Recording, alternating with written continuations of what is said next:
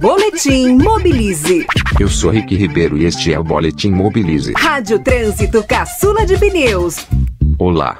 Na semana passada, foi inaugurada a estação Higienópolis Mackenzie da linha 4 amarela do metrô paulistano.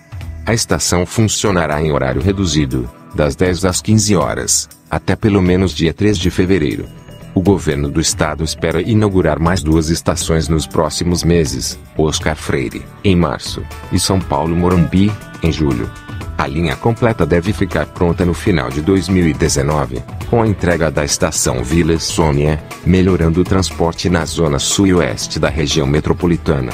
Idealizado desde os anos 1940, a linha 4 começou a ser construída em 2004 e teve o primeiro trecho entregue em 2010. Quando pronta, com quase 13 quilômetros, a obra terá consumido mais de 15 anos para ser concluída. Muito tempo, sabendo que o metrô é vital para a mobilidade urbana na cidade de São Paulo. Eu sou Rick Ribeiro e este é o Boletim Mobilize.